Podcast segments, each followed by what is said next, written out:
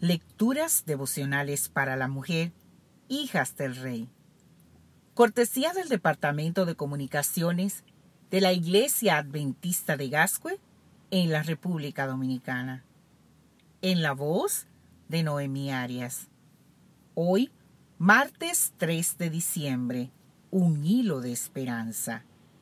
Leemos en el libro de Josué el capítulo 2, versículo 18.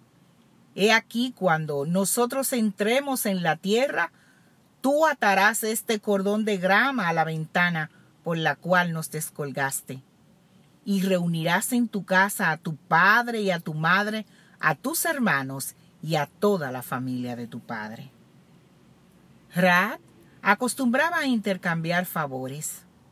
Hizo un pacto con los emisarios de Dios pidió una promesa de misericordia, liberación y vida para ella y también para los suyos. El que tú te identifiques con Dios diariamente permite que Dios se identifique contigo aquí y ahora y que actúe en tu favor. Ningún acto de fe queda en el olvido. Ningún acto de bondad pasa inadvertida. Ningún corazón comprometido con Dios queda indefenso frente al peligro. El cordón de grana fue un hilo de esperanza. Con un cordón rojo se identificó el sacrificio que Cristo había de realizar en su favor. Con un cordón rojo selló su suerte y la de su familia con Jehová. Tu decisión por Dios puede evitar la ruina de tu familia.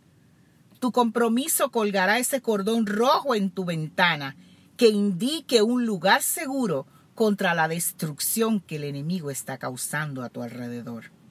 Raad creyó, confesó su fe y la puso en acción al ayudar a los espías.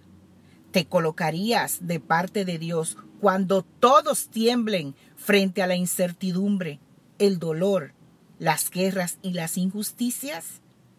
Ella y su familia se reunieron sin vacilar en aquel lugar, que antes fuera testigo del pecado y la bajeza vil, silente espectador de las pasiones y la lujuria de la carne.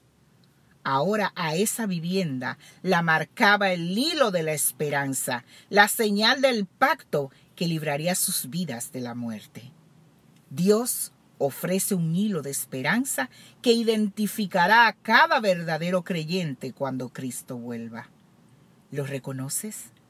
A nosotros como a Israel nos es dado el sábado por pacto perpetuo. Para los que reverencian el santo día, el sábado es una señal de que Dios los reconoce como su pueblo escogido. Es una garantía de que cumplirá su pacto en su favor. Cada alma que acepta la señal del gobierno de Dios se coloca bajo el pacto divino y eterno. Se vincula con la cadena áurea de la obediencia, de la cual cada eslabón es una promesa. Amiga, ¿ataste el hilo de esperanza en tu ventana? Que Dios hoy te bendiga, mujer.